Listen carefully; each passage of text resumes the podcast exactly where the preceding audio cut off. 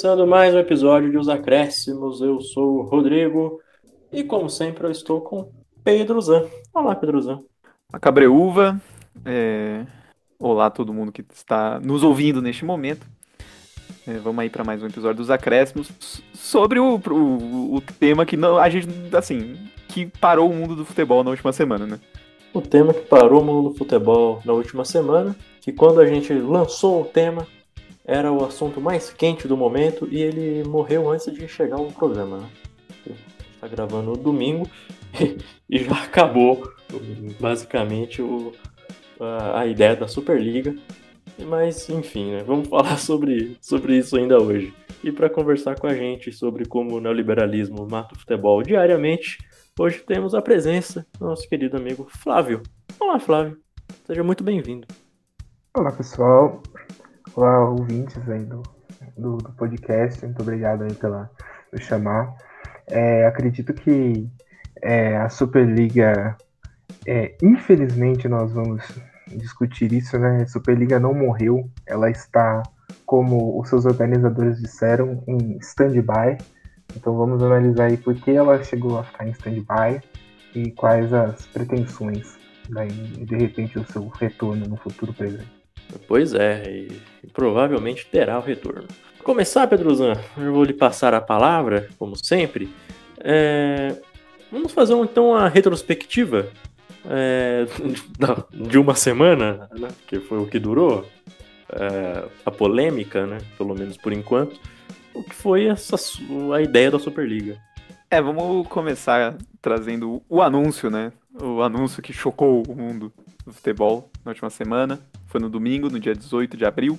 E os 12 clubes europeus, os 12 clubes, né, os 12 principais clubes europeus, talvez, que são os seis grandes lá da Premier League, os três espanhóis e os três da Itália, anunciaram a criação de uma Superliga Europeia, que seria uma competição nova que se colocaria em oposição à Liga dos Campeões da UEFA. É, o anúncio estava prevendo que ainda haveriam outras três vagas para times fundadores da liga, ou seja, no total de 15 clubes formadores, é, fundadores da liga, né? Provavelmente porque os, esses 12 estavam esperando que o Bayern de Munique, o Borussia Dortmund e o Paris Saint-Germain mudassem de ideia e acabassem entrando no projeto. Né, os três clubes que no, não aceitaram logo de cara. E além disso, o torneio previa, além desses 15, outros cinco participantes que iriam conquistar essa vaga de acordo com seu desempenho na temporada anterior. Então, o torneio teria 20 clubes, seriam divididos em dois grupos, é, de 10 e os quatro primeiros de cada grupo avançariam para um mata-mata. E, a, o mata-mata seria ida e volta, mas aí a final acontece em jogo único. Seria isso. Do domingo, esses 12 clubes lançam uma nota falando assim: vamos criar uma Superliga Europeia. Os argumentos para a criação dessa Liga Europeia, o que foi dito nesse, é, nesse comunicado do, do, da, da Superliga. O projeto ele abrindo aspas mesmo para, o que diz o comunicado. Seria uma base sustentável para o futuro a longo prazo, aumentando substancialmente a solidariedade e dando aos torcedores e jogadores amadores um fluxo regular de jogos de destaque que irão alimentar sua paixão pelo jogo e, ao mesmo tempo, fornecer a eles um modelo atraente. Ou seja, existe aí um primeiro argumento que seria uma espécie de um que seria um argumento relativo a, ao jogo o atrativo do jogo, né? Tentar oferecer, colocando esses 15 clubes, provavelmente, né, os 12 clubes fundadores, mas outros três clubes, provavelmente, que são os, os grandes dos seus países, além dos outros cinco que seriam clubes é, que viriam bem, você teria, teoricamente, jogos mais interessantes, jogos mais disputados, com as grandes equipes o tempo inteiro, etc, etc. Então tem esse primeiro argumento. E essa liga também, segundo o comunicado, supostamente proporcionaria um crescimento econômico maior do que o da Liga dos Campeões. Né? Então, é, eles falavam que os clubes fundadores iam receber 3,5 bilhões de euros na primeira temporada da Superliga e que os pagamentos de solidariedade para os outros clubes que disputassem o torneio iam totalizar coisa de 10 milhões de euros. É, no fim, isso seria um número bem maior do que o que a Liga dos Campeões da UEFA hoje oferece para os clubes. Então tem dois argumentos aí, né, os argumentos oficiais. O primeiro argumento é o argumento esportivo, de que seria uma Superliga com jogos extremamente atrativos, porque seriam sempre os, os grandes clubes do, da Europa jogando todo ano, né? Os, né, os 15 clubes fundadores teriam presença carimbada toda a temporada no, no, no torneio. E o outro argumento é o argumento financeiro, de que, seria um, de que é um torneio que conseguiria é, mais recursos, mais financiamento e conseguiria distribuir mais dinheiro para os clubes que participassem. Foi isso. Ou seja, do nada, 12 clubes, 12 dos principais clubes da Europa falaram que não iam disputar mais a Liga dos Campeões, iam criar uma liga própria independente da UEFA. Foi mais ou menos isso que aconteceu, Gabriel. Mais ou menos isso que aconteceu. É, eu vou passar para o Flávio, se você quiser comentar, Flávio, é, sobre, esses sobre os argumentos que foram dados aí para justificar a criação da Superliga. Algum deles a gente pode dizer que é um, faz algum sentido, assim, de verdade? Bom, é, o que eu acredito é que os argumentos eles fazem sentido. Entretanto, é, entre, entre o argumento fazer sentido e a proposta de execução dele realmente chegar no objetivo, a gente tem um grande é, espaço. E esse grande espaço ele acaba sendo preenchido por uma certa incerteza que vai gerando é, para é, a, os, é, não só os amantes de futebol, mas para todos aqueles envolvidos no futebol. E isso inclui, é, evidentemente, muitas marcas, é, muitas, é, muitos patrocinadores que na verdade não estão nem aí para o futebol vistoso que esses times jogariam na Superliga, por exemplo,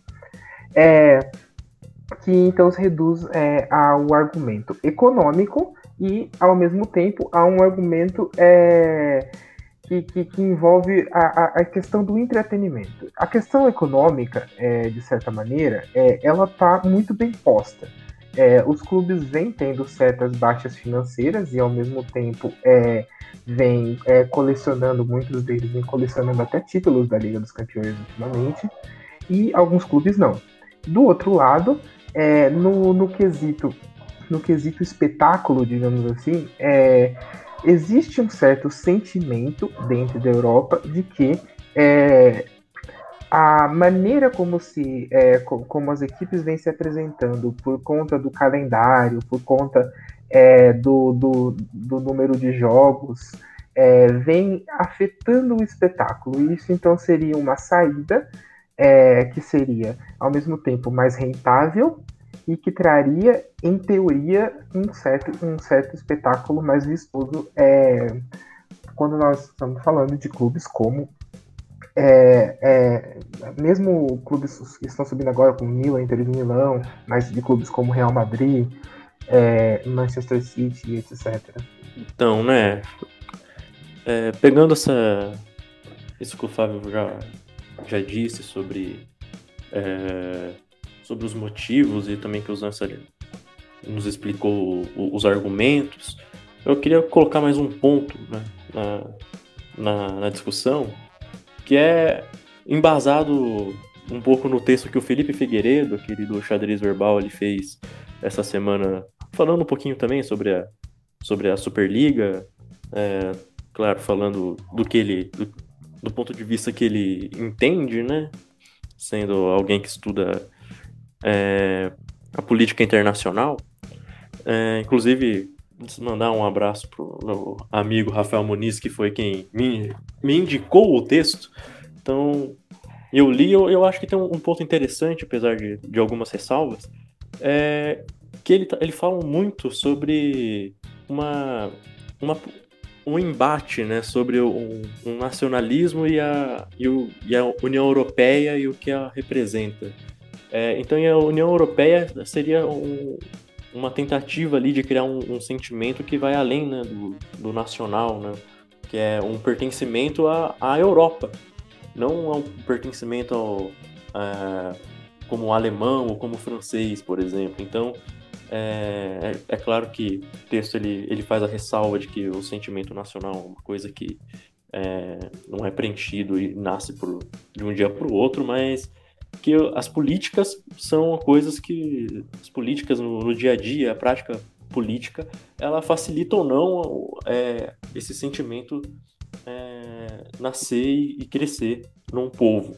Então, é, o, e o Felipe ele faz uma, uma ele, ele cita como exemplo o futebol brasileiro, por exemplo, que é um futebol que nasce principalmente local, assim, no, nas grandes cidades, depois ele vira estadual, é, e demora um tempo para ele se nacionalizar de fato, por, e, e a, isso muito por conta da que demorou para a gente ter um plano de integração nacional, né, um plano político mesmo para isso acontecer. É, mas só que chegou um, um, momento que isso ia, ia precisar acontecer e aconteceu. Você tem um campeonato nacional, mesmo que no início o campeonato nacional rivalizasse com o estadual ali em importância, é, mas só que o nacional se consolidou. E a Superliga, apesar de ser um, um projeto primeiro privado, né, que são projetos lançados pelos clubes, é, mas ela representa uma política e uma ideia que já está presente há muito tempo, que é essa ideia de você jogar é, com, com os, os, os, principais clubes jogando com os principais clubes dos outros, dos outros países. Então, apesar dela falar que tá, vai ocupar o lugar ali da Champions League, né, que é a competição que já faz isso, é, se o argumento é que o entrete pelo entretenimento, né, o cara que é cliente do, é, o cara que é cliente e quer ver o, o jogo do Real Madrid, não quer ver o Real Madrid Steaua Bucareste, porque não é atrativo, por que, que esse cara vai querer ver um Arsenal e Fulham? Ou um, sei lá, um Chelsea Sheffield? É, essa, essa é questão. Assim, então tem um, um, um quesinho de, de representatividade política e de um pensamento político aí também, que por mais que a Superliga seja um, hoje tenha sido vendida nessa semana como uma alternativa à Champions League, é, não tem como não respingar na, nas ligas nacionais. E com, com o tempo parece que a Superliga seria o, o caminho um caminho sem volta. Até porque logo de cara né depois do se, se, no modelo que foi apresentado a Superliga as ligas nacionais elas teriam uma diminuição de importância na hora, assim. Então, eu queria passar também para vocês, Pedro Zan, é, comentar, né? É, um pouquinho talvez disso, da, de como as, a gente vai falar um pouco mais né, das ligas nacionais no segundo tempo, como, como que cada, cada lugar é, reagiu ao anúncio da Superliga, mas o que está por trás do anúncio, né, Pedro Zan? É, também um pouquinho desse, dessa política que vai é, um, pouco, um pouco além, um, uma ideia que já existia há muito tempo, mas que é principalmente pelo aspecto financeiro. É principalmente pelo aspecto financeiro, mas é importante essa questão política que você está colocando, Gabriel, porque a gente sabe que já há algum tempo a, esses clubes têm certas rusgas com a UEFA. Né? É, eles acham que a UEFA está inchando demais a Liga dos Campeões, e, e tá mesmo. Né? É, a UEFA chegou a pretender um tempo atrás ampliar o número de grupos até, e agora tem, tem todo um processo de negociação para eles de, definirem um modelo mais interessante. Um modelo que deixa o calendário menos é, cheio, menos né, repleto de datas, né, para tentar conciliar o, as, as, suas principais competições e tal, não sei o quê. Mas a gente sabe muito bem que, que os clubes, esses clubes especialmente, têm rusgas com a UEFA com relação à maneira como ela rege a Liga dos Campeões, considerando a maneira como ela distribui os, os recursos de cota de televisão, de patrocínio, etc, etc. Esses clubes querem uma fatia maior do bolo, né, porque acham que são eles que a gente sabe que é verdade, mas assim, são eles que meio que carregam a Liga dos Campeões, né, de alguma maneira. A, a, a grande maioria dos, do, da cota de televisão que esses clubes recebem. É, geralmente vem de transmissões internacionais, inclusive, não só transmissões domésticas né, na Europa, e são de pessoas que torcem para Manchester United, Manchester City, é, Barcelona, Real Madrid, é, Juventus e assim por diante. São, são esses os clubes que, que, que atraem essa, esses torcedores. Né? É, então a gente sabe que tem, que tem um pouco disso mesmo, e, e, e, assim, no fim tudo vai recair no financeiro, né? Porque, porque quem comanda esses clubes hoje são todos clubes capital aberto, são todos clubes que têm, de alguma maneira, é, donos que ou são estrangeiros ou estão vinculados a, a, outras empresas. Por exemplo, o André Agnelli, que é o presidente da Juventus, é também presidente da Fiat. então, é, são caras que trabalham com uma mentalidade do negócio e que é aquilo, quanto mais que a gente conseguir ganhar, melhor. Né? E se a Liga dos Campeões, se tem algo que pode me, me dar mais dinheiro do que a Liga dos Campeões, talvez seja interessante investir ali, né? O, o aspecto esportivo fica de lado E, e, e, a gente vai falar mais isso das ligas nacionais, mas assim, a gente sabe que as ligas nacionais, esses clubes sempre sobram nessas ligas nacionais. São sempre eles que disputam pelos títulos em suas respectivas ligas nacionais. E na Liga dos Campeões, de certa maneira, são eles também que sempre sobram, né? São sempre os, os mesmos, são mais ou menos esses os times que sempre chegam mais ou menos até as quartas de final. Muitos, né, geralmente, né, esses times estão quase sempre chegando nas quartas de final da Liga dos Campeões. Né, são sempre os times que vão entram como favoritos, etc, etc.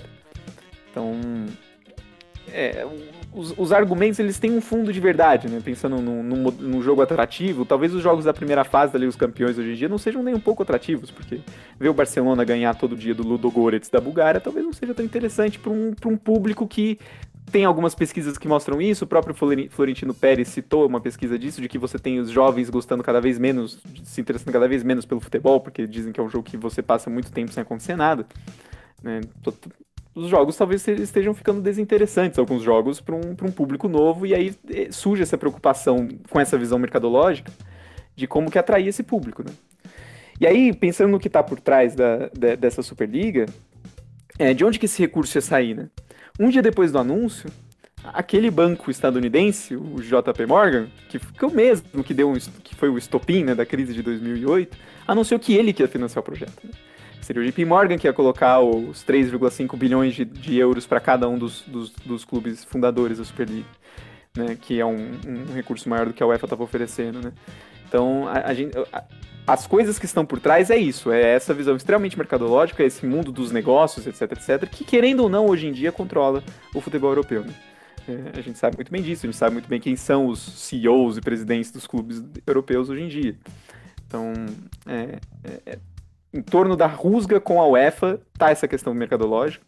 E com isso, quando você procura, você vai buscar essas alternativas que de alguma maneira te vão te trazer mais recompensas financeiras. Quer comentar alguma coisa, Flávio, sobre, sobre o tema? Eu acredito assim, uh, historicamente falando, é, nós vamos ver que é, esses clubes fundadores é, eles, a maioria deles possui um, uma certa bagagem de, por exemplo, Liga dos Campeões, não só campeonatos nacionais, até porque alguns clubes são um pouco mais jovens do que outros, mas é, é evidente, por exemplo, que, que, equipes como Milan, é, Real Madrid, o próprio Manchester United, talvez o próprio Barcelona, que, que, que vem vivendo algumas eras que estão acabando agora nessa, nesse, nesse momento que a gente vive, para esses clubes, é, esse em que de desafio existe na busca de uma Superliga? Porque é, eles já conquistaram de certa maneira, né, aquilo que a gente chama, por exemplo, no Brasil, né, que é o, o slogan da Libertadores, né, que é a glória eterna. É, eles já tiveram essas conquistas, algumas muitas conquistas dessas. Outros clubes que entraram nessa que entraram nessa empreitada é, vem na Superliga, por exemplo, uma chance de serem considerados campeões de um campeonato muito importante dentro da Europa, um campeonato internacional, um campeonato continental e internacional, evidentemente, é, que é, possa fazer jus ao grande, é, à grande expectativa monetária que é, é colocada sobre esses clubes, né? A gente não pode deixar de falar, por exemplo, de Manchester City e de Paris Saint-Germain, é, e que isso agora aparece, surge para essas equipes como um pontapé inicial para se é, colocar no mundo do futebol, para se colocar no mundo do, do esporte, do espetáculo, é, como é, equipes dessa nova era do futebol que está tentando ser, que está tentando ser formulada, tentando ser regularizada. Mas é, essas equipes encontram ao mesmo tempo uma grande resistência de seus próprios torcedores que, é, de certa maneira, gostariam de ver essas equipes atingindo essa, é, é, esse título máximo a partir da, do, do, da, do, do formato tradicional que nós, é, é, que nós assistimos, que nós torcemos é, nos últimos 50 anos. Então a gente tem esse encontro ao mesmo tempo. Ele tem uma situação financeira, mas ele também tem uma situação geracional.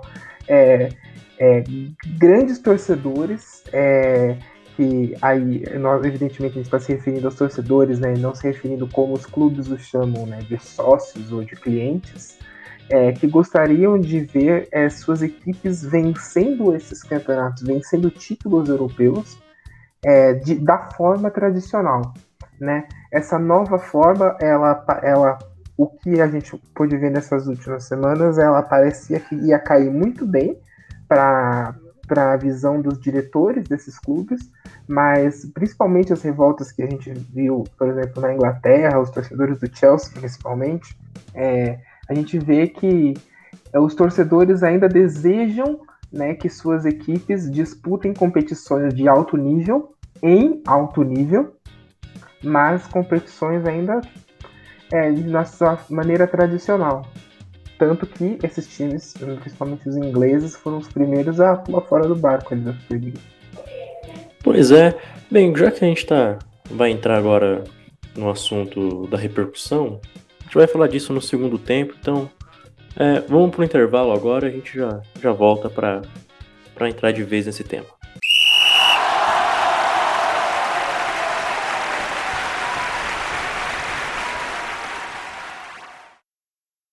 Hoje no intervalo vamos falar da Superliga Brasileira. No caso, a experiência da Primeira Liga, o torneio que se colocava como uma tentativa de independência dos clubes com relação às federações estaduais e à CBF. A liga surge a partir da insatisfação da dupla Flamengo e Fluminense com a Ferge em 2015, o que é bem justificável sendo a Ferge. Uma disputa que ficou marcada por alguns episódios inesquecíveis, como o protesto do Vanderlei Luxemburgo, que era técnico do Flamengo então, contra uma punição por criticar a federação. Em uma entrevista coletiva, o treinador chegou a falar que não iriam não o iriam calar e que podiam tirar ele do campeonato. E colocou uma mordaça na boca. Poucos dias depois, no Fla-Flu, os jogadores das duas equipes se perfilaram com a boca tapada em apoio ao treinador. E após a sua expulsão no mesmo jogo, Fred, atacante do Fluminense, disparou. O campeonato carioca tem que acabar. Assim, a dupla rompeu com a Ferg e se juntou ao Coritiba, que no mesmo ano desenvolvia planos de retomar a Copa Sul Minas, torneio regional que foi disputado ao longo dos anos 90 e início dos anos 2000, para iniciar então uma nova liga. Em setembro do mesmo ano, América Mineiro, é, Atlético Mineiro, Atlético Paranaense, Havaí, Chapecoense, Coritiba, Criciúma, Cruzeiro, Figueirense, Flamengo, Fluminense, Grêmio, Internacional, Joinville e Paraná assinaram a fundação da Primeira Liga. A criação da nova liga gerou um certo otimismo na opinião pública, que esperava ser, ver, ser esse um marco de um novo futebol brasileiro, abrindo a possibilidade da formação de um torneio nos moldes vistos na Europa. Evidentemente, não foi bem isso que aconteceu. Antes mesmo de ser realizada a primeira Copa da Primeira Liga, em 2016, os rachas começaram a aparecer, especialmente entre os dirigentes. A diretoria do Fluminense, por exemplo, insatisfeita com o valor mais alto de cotas de televisão repassados para o Flamengo, já indicava uma disputa entre os dois clubes. Pouco tempo depois, o então CEO da liga, o Alexandre Calil, então presidente do Galo, deixou o cargo, alegando que havia um complô de cinco clubes dentro da organização. Dentro de campo, então, algumas bizarrices marcaram o torneio, como o fato de um Grenal disputado pela competição ter valido também para o Campeonato Gaúcho do mesmo ano. No fim, Fluminense sagrou campeão, derrotando o Atlético Paranaense na final daquela competição, que foi taxada de torneio amistoso pela CBF. O começo já apontava para o fim. Já no segundo ano da existência da liga, é, sua Copa contou com uma pequena debandada de alguns dos principais clubes como a dupla de Curitiba, além de perder a pouca relevância que tinha. Na edição de 2017, os clubes optaram por levar times mistos ou inteiros reservas para o torneio. Renato Gaúcho, inclusive, sequer comandava o Grêmio na beira do campo. No fim, o campeonato, o campeão foi o Londrina, que venceu o Atlético Mineiro na final em um jogo com um público de menos de 15 mil pessoas. Em 2018, o torneio não aconteceu por conta do calendário apertado pela Copa do Mundo em 2019 foi anunciado o fim da Primeira Liga. O torneio que veio como uma resposta às federações e uma tentativa de alguns dos principais clubes do país declararem sua independência e se empoderarem, começou errado e durou muito pouco. Foi uma experiência, sem dúvida, mas que talvez tenha mostrado que os problemas do futebol brasileiro são um pouco mais profundos.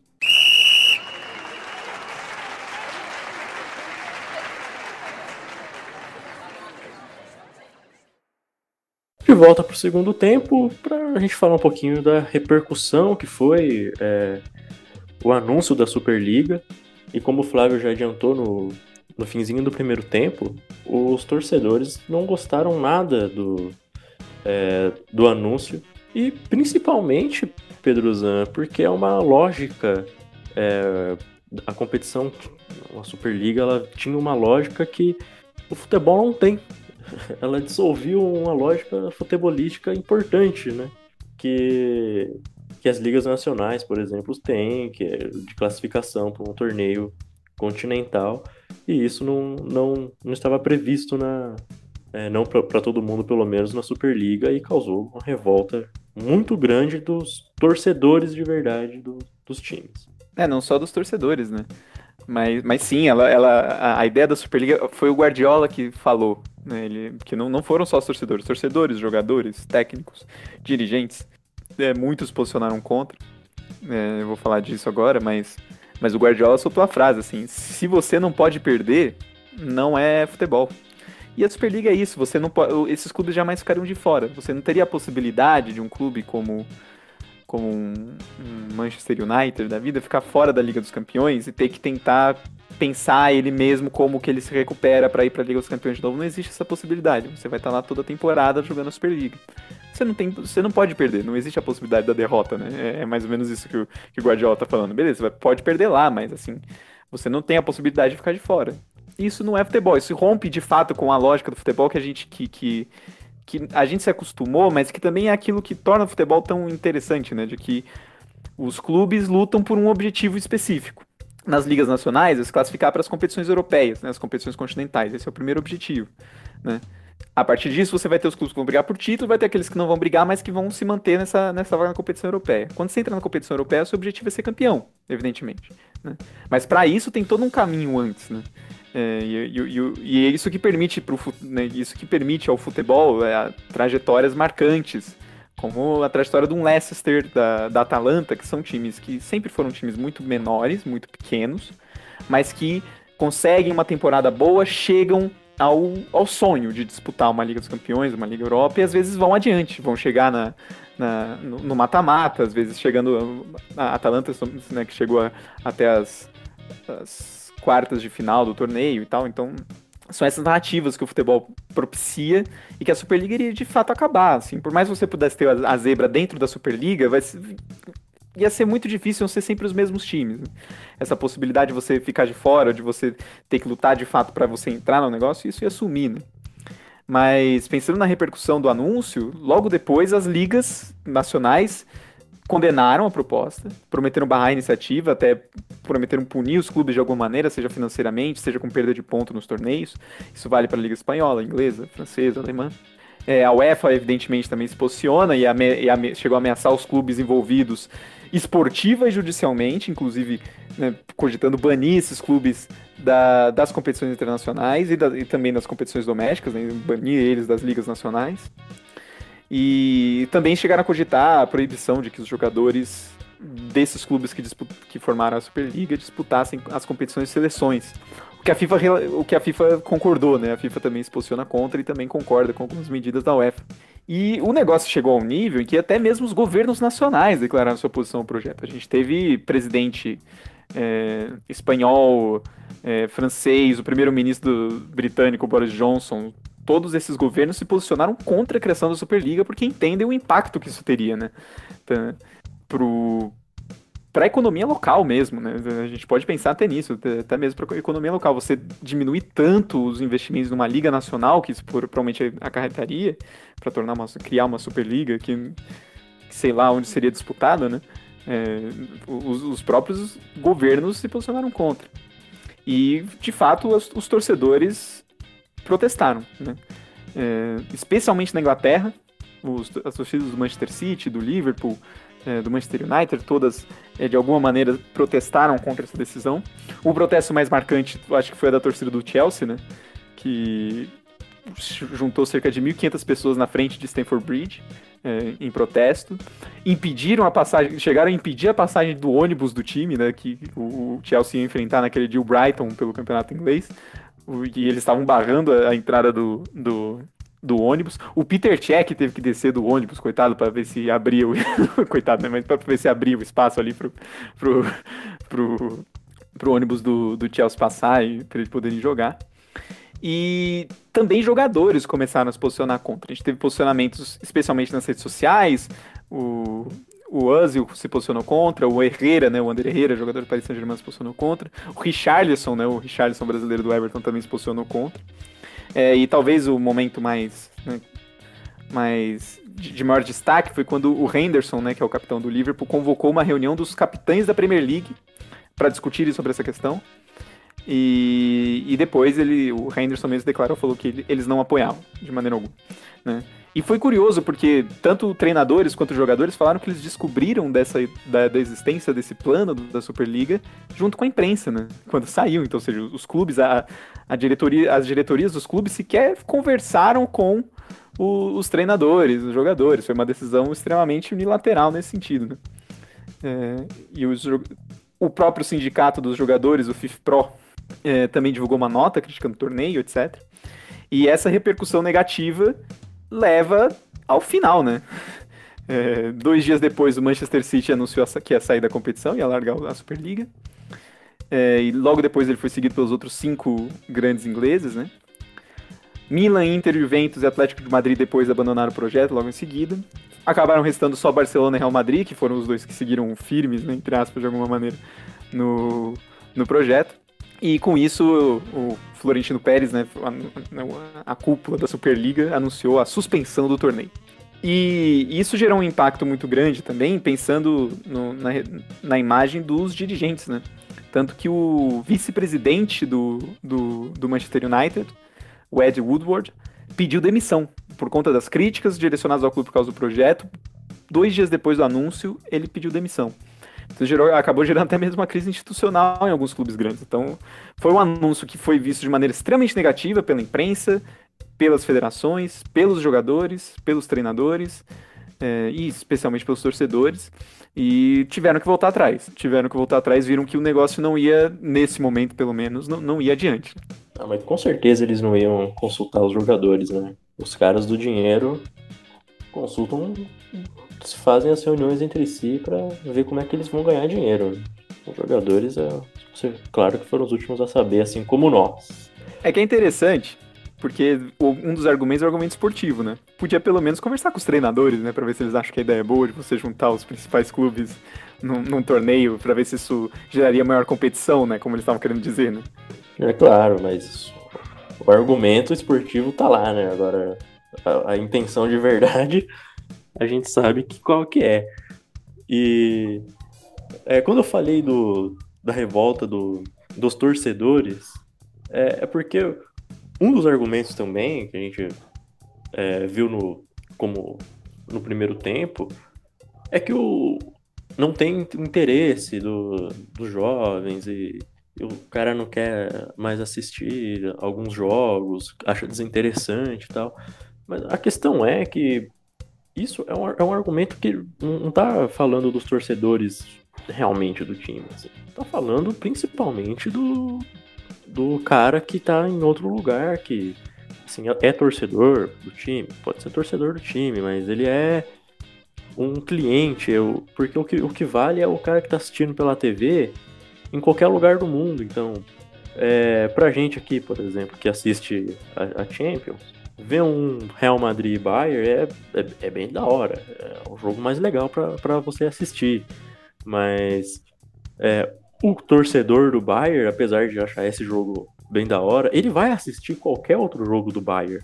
Mas a, a questão é que quando os clubes falam em torcedores hoje, eles estão falando uma gama muito grande no, em todo o mundo. Que eu nem. Talvez nem sejam um torcedor, torcedor, assim, mas ele, ele tá vendo o produto mesmo. E o produto coloca o, é, os principais times toda hora para jogar um com o outro. Parece ser mais legal de vender. E por isso que, que mais gente, e, e assim mais gente vai assistir na visão do, de quem comanda o projeto, né? Agora, vou passar pro Flávio, né? Ainda não comentou nada nesse segundo tempo. Eu tô aqui falando e não passei a bola para ele. Mas é, essa questão, questão levantada, né? Essa questão econômica, principalmente. Apesar do argumento existir, mas o mercado acabou sendo inflacionado é, por, pelo, pelos esses próprios clubes ou pela uma falta de controle desses próprios clubes, uma confiança geral no mercado e o mercado acabou se inflacionando de um, de um jeito que agora na pandemia principalmente virou argumento para você tentar arrecadar mais dinheiro de outra forma, né, Flávio? É, o que a gente pode colocar é que esses torcedores, né, esses ditos torcedores que seriam é, o, a base da argumentação dos clubes é, que, que, compõem a Superliga, é, se nós colocarmos eles estritamente enquanto clientes, é, a gente vai ter, por exemplo, um, um, uma gama de, de, clientes que acabou surgindo em é, outros, centros, outros centros urbanos que não, por exemplo, a Europa.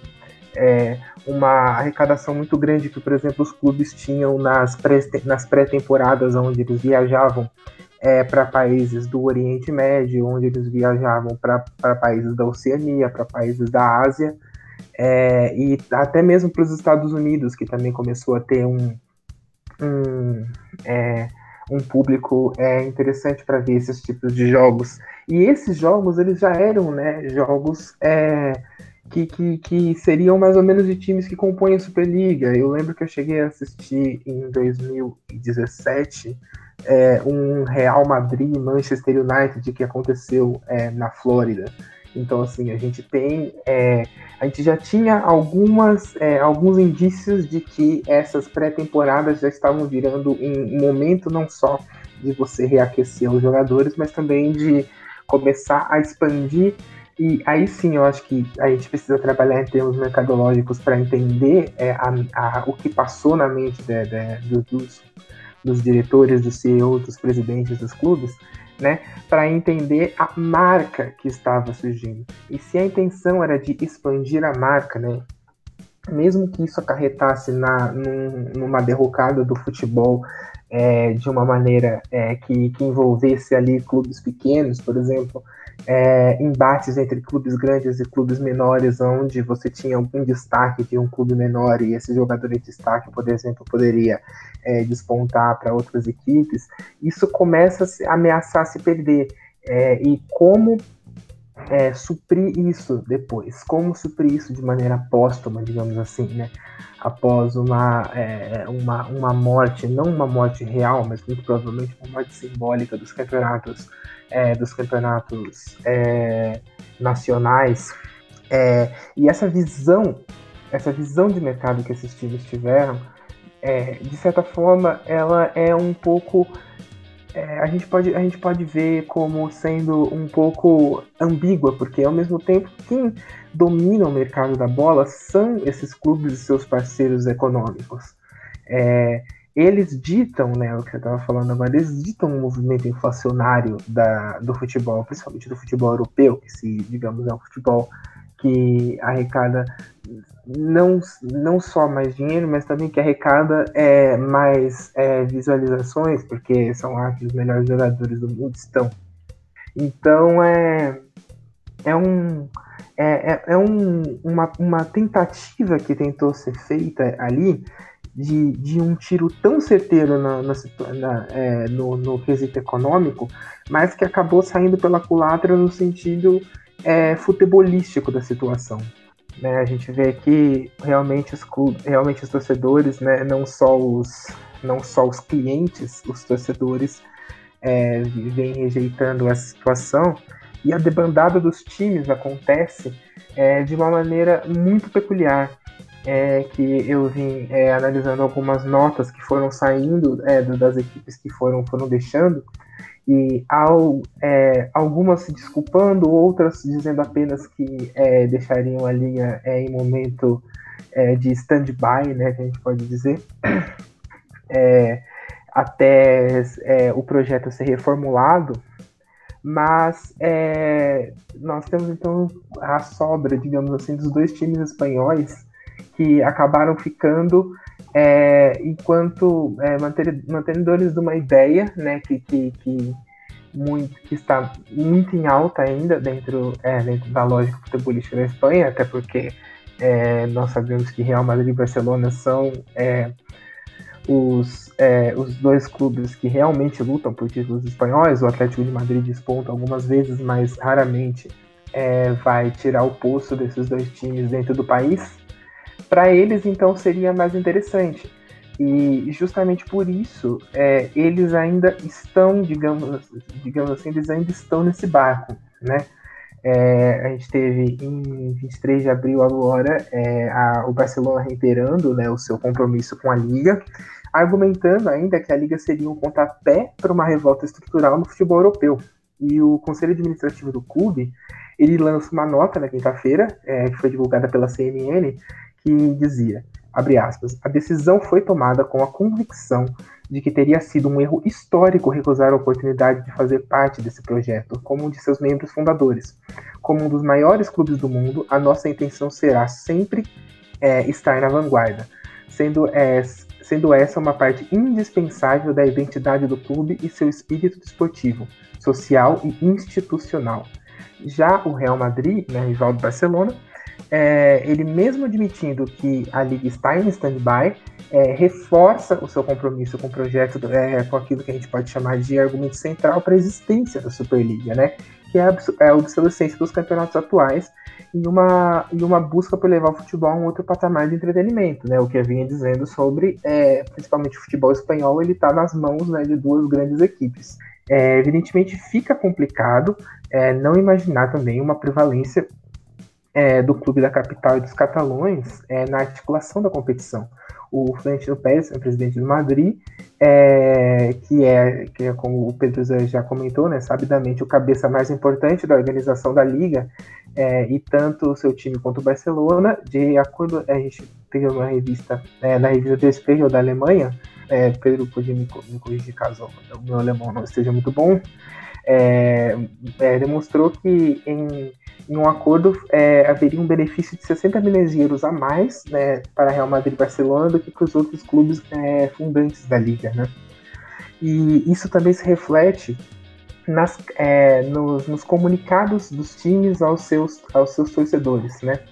É, todos os times, exceto Real Madrid e Barcelona, se referiram aos seus torcedores enquanto torcedores apenas Real Madrid e Barcelona se referiram aos seus torcedores enquanto clientes ou sócios. É, é muito interessante essa última parte aí que o Flávio colocou, né? São clientes ou sócios, né? É, de fato, é, com quem eles estão falando não é o torcedor, né? Com quem eles estão falando é com quem está financiando esses clubes, né? No fim, no fim, no fundo, no fundo, são os acionistas. Né? Quando saiu o, o, anúncio e veio toda a repercussão é, negativa, o que teve de gente aqui no Brasil e fora tentando argumentar que a questão para isso é os clubes estão perdendo dinheiro, as ações dos clubes estão caindo, então as pessoas que investiram estão perdendo dinheiro, é por isso que tem que, tem que haver uma Superliga, porque do jeito que tá, esses clubes são, vão ficar insustentáveis, etc, etc. Cadela aí... dita de dirigente, Pedro. Não, é duro, cara, é duro. Do mesmo jeito que tem que tem cadela de patrão, né? Tem, tem cadela de dirigente. Mas o nosso amigo em comum, o Daniel, que foi o que participou do último programa, ele no Twitter dele, ele, ele, falou assim, bom, talvez a melhor escolha fosse você não gastar 70 milhões de euros num jogador como o Maguire, né? Que foi, foi que o Manchester United fez. Talvez você parar de gastar essas cifras absurdas em, em jogadores, você não precise ficar criando Superliga, né? Se os clubes se tornam clubes de fato sustentáveis, né? É, talvez você não precise tanto assim do, dos acionistas, vamos dizer assim, não precisa se preocupar tanto com os acionistas, né? É, é difícil, assim, o, a, a, lógica é, tá, tá, tá, tá, bem distorcida, me parece, na, na Europa. E aquela coisa, né? É, não, se os clubes forem, fossem sustentáveis, não tá precisando criar uma Superliga, mas o, a lógica que esses, que esses clubes trabalham, claro que não, não é essa, não é de sustentabilidade. Tanto que se fossem, é, teria tido uma pressão muito grande para, sei lá, o dinheiro do Roman Abramovich entrar no Chelsea, como entrou fácil, né? Isso já desde os anos 90, né, na Premier League, que os clubes eram viraram todos empresa. é, foi, facilita, foi sendo cada vez mais facilitado, mas você tem o dinheiro do Manchester City, que é outro dinheiro infinito, aparentemente, né? Porque é um clube nação, praticamente, né? Tanto o Manchester City como o PSG também é. Então, é, é até difícil falar em sustentabilidade, né? Porque esses clubes, eles já entraram numa lógica que não tem, não tem mais essa. Porque está lidando com um cara que vai inflacionar o mercado. Está lidando com outro clube que vai inflacionar o mercado. Então, é, a partir do momento que você liberou geral, no é, mercadologicamente falando, é meio que, meio que acabou, é meio que a, a revolução tem que ser feita, assim, ou você, ou você reformula tudo para tudo, para as coisas voltarem a ser sustentável, minimamente sustentável, ou o caminho vai ser, vai ser esse, o pessoal falando de fazer como arrecadar mais dinheiro, como fazer mais dinheiro com futebol. E eu acho que é muito difícil sair disso. É, essa lógica que a gente enfrenta, é, que é que chega no Brasil forte do clube empresa, por exemplo, é, é, vai por aí também. Como que o, o, clube não tem, não tem a ver com o clube ser sustentável ou não, tem a ver como que o clube vai fazer dinheiro. E, e até por isso que alguns clubes né, que compram essa ideia mais forte né, do clube como, como uma empresa, por mais que o clube não seja uma empresa ainda, mas por exemplo o, o Atlético Paranaense, que é, tem o Petralha lá de eterno, é o time que tinha, tem mais dinheiro em caixa, por exemplo, no futebol brasileiro.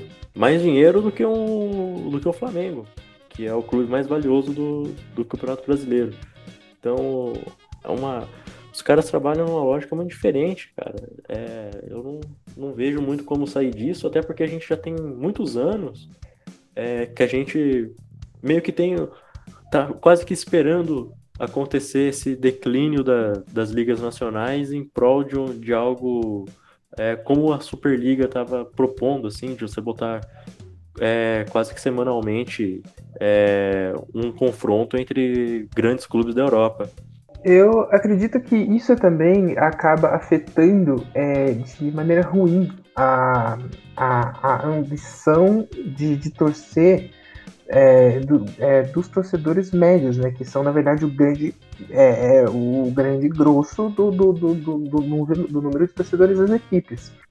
A gente estava falando é, anteriormente sobre né, esses, novos, é, esses novos nichos onde o futebol europeu vem caminhando, né, Oriente Médio, Ásia, Oceania, Estados Unidos, mas a gente pode falar também, por exemplo, do futebol brasileiro aonde é, existem muitos torcedores ainda que é, dão é, importância, e não necessariamente uma importância de título, dizer que o título é maior, dizer que o título é menor, mas uma importância de ver, por exemplo, é um campeonato estadual. É, muitos torcedores ainda é, gostam né, de assistir esse, esses confrontos, esses confrontos regionais, porque esses confrontos regionais eles têm história, eles têm é, uma, uma, uma química que mercado nenhum quebra tão facilmente, né? Mercado nenhum vai quebrar, por exemplo, um confronto entre Barcelona e Espanhol. É, é um confronto histórico, né? Por mais que é, os números possam colocar, é, por exemplo, o Barcelona como sendo é, superior no confronto, é, eles ainda gostam é, de eventos assim. E esses eventos eles não só tendem a acabar, mas eles tendem a a, a se tornar menos relevantes dentro da, da, da, política de temporada de um time.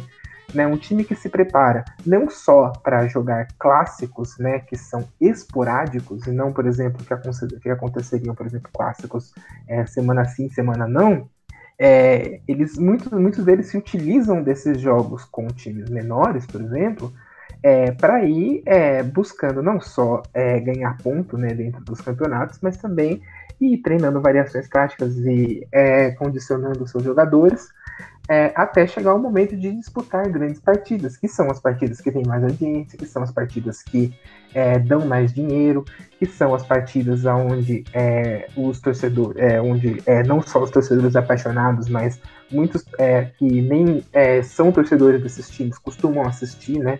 É, não é à toa que Real Madrid e Barcelona, por exemplo, é um dos clássicos mais vistos né, na, na no, no futebol.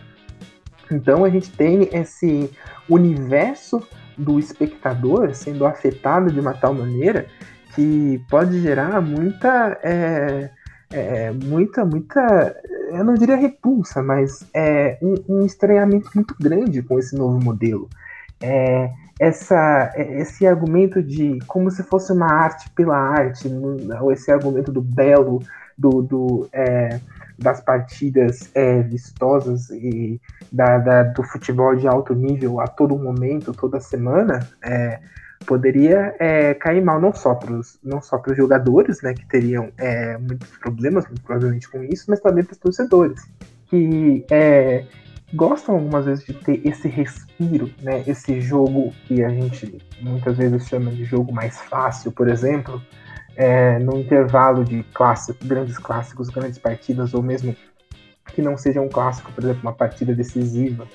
Bem, com essa fala do Flávio, a gente vai fechando o nosso programa agora. Eu vou chamar os nossos acréscimos. É, pra gente dar o nosso recado final, falar as últimas, as últimas coisas aqui sobre, sobre esse tema. Pedrozão, começa com você. Primeiramente, agradecer muito ao Flávio por ter aceitado participar. Foi uma contribuição muito muito boa para o nosso programa, deixou o programa bem legal. É, agradecer também todo mundo que chegou até o final, todo mundo que continua acompanhando o, o nosso podcast. Faço a lembrança, podem deixar os comentários no, no, no, nosso blog, podem mandar mensagem, entrar em contato com a gente de alguma maneira nas nossas redes sociais, acompanhem os conteúdos que a gente coloca por lá também. E acho que é isso. É... Muito obrigado e até daqui 15 dias. Flávio, por favor, espaço aberto para você dar o seu último recado. Bom, uh, eu agradeço né, mais uma vez o convite dos meus colegas, é, meus amigos. Uh, espero que essa discussão não morra, porque, como a gente estava discutindo uh, anteriormente, a Superliga está em stand-by. É, muito provavelmente será um projeto que será é, colocado na mesa de novo para ser rediscutido e ficar atento a isso porque é, as chances, por exemplo, disso é, ter alguma certa repercussão dentro do futebol brasileiro, por exemplo, são muito grandes, né, e afetar diretamente nós que torcemos para clubes brasileiros. É, e agradecer então mais uma vez aí a, a, o convite de vocês e é, um ótimo trabalho aí para vocês. Bem, muito obrigado, Flávio, pela, por aceitar nosso convite, por participar aqui conosco. É, eu gostaria de, no recado final, o apontamento final sobre o tema é que a Superliga, a revolta né, que ela causou, é principalmente pela, pelo formato que ela propunha, que porque o futebol, querendo ou não, é, mesmo que isso não aconteça sempre, mesmo que seja difícil, a gente adora falar que o futebol é um jogo imprevisível, mesmo que ele não seja na maioria do, na maior parte do tempo. A gente adora falar que contar aquela história do, da Champions League de 2004 4 3. Eu sempre confundo se é 4 ou 3. Que o Porto ganhou. É, pegar aquele um campeonato que um time com, num, que não era favorito conseguiu superar o, os grandes, como o Leicester, por exemplo, 2015, é, 15 16, né? Se eu não estou enganado, fez na Premier League. Então, é, essa é a essência do jogo, né? E a Superliga meio que acaba com isso, né? no modelo que ela foi que foi é, lançado. Então, o... eu acho que agora, é, como o Flávio disse, essa ideia vai voltar, que é, que é um projeto que já é político também, e está aí há, já há muito tempo sendo discutido. E eu acho que agora a intenção vai ser como que tornar um, uma super essa, essa ideia de superliga é palatável né, para os torcedores dos clubes também. Mas, é, talvez pensar num, num, formato que não que não acabe tanto assim, que não, um, um rompa totalmente de início com, uma, é, com a lógica principal do futebol. É, não sei como vai ser, mas isso vai voltar com certeza. É, e a gente vai sofrer os danos disso, acho que sem, sem dúvida nenhuma, porque quanto mais dinheiro rodar para os clubes europeus ali, é, A gente que já é um mercado que exporta jogador o tempo inteiro, vai, vai exportar cada vez mais. A gente já vive isso de uma forma, mas a gente vai ver é, números absurdos, assim, cifras absurdas no futebol cada vez mais. É, é isso que eu tinha para dizer hoje, pessoal. Muito obrigado a você que nos escutou. Mais uma vez agradecer ao Flávio pela participação. Um abraço a todos. É, continue nos seguindo nas redes sociais. É, comente se você quiser. E daqui 15 dias a gente está de volta. Tchau.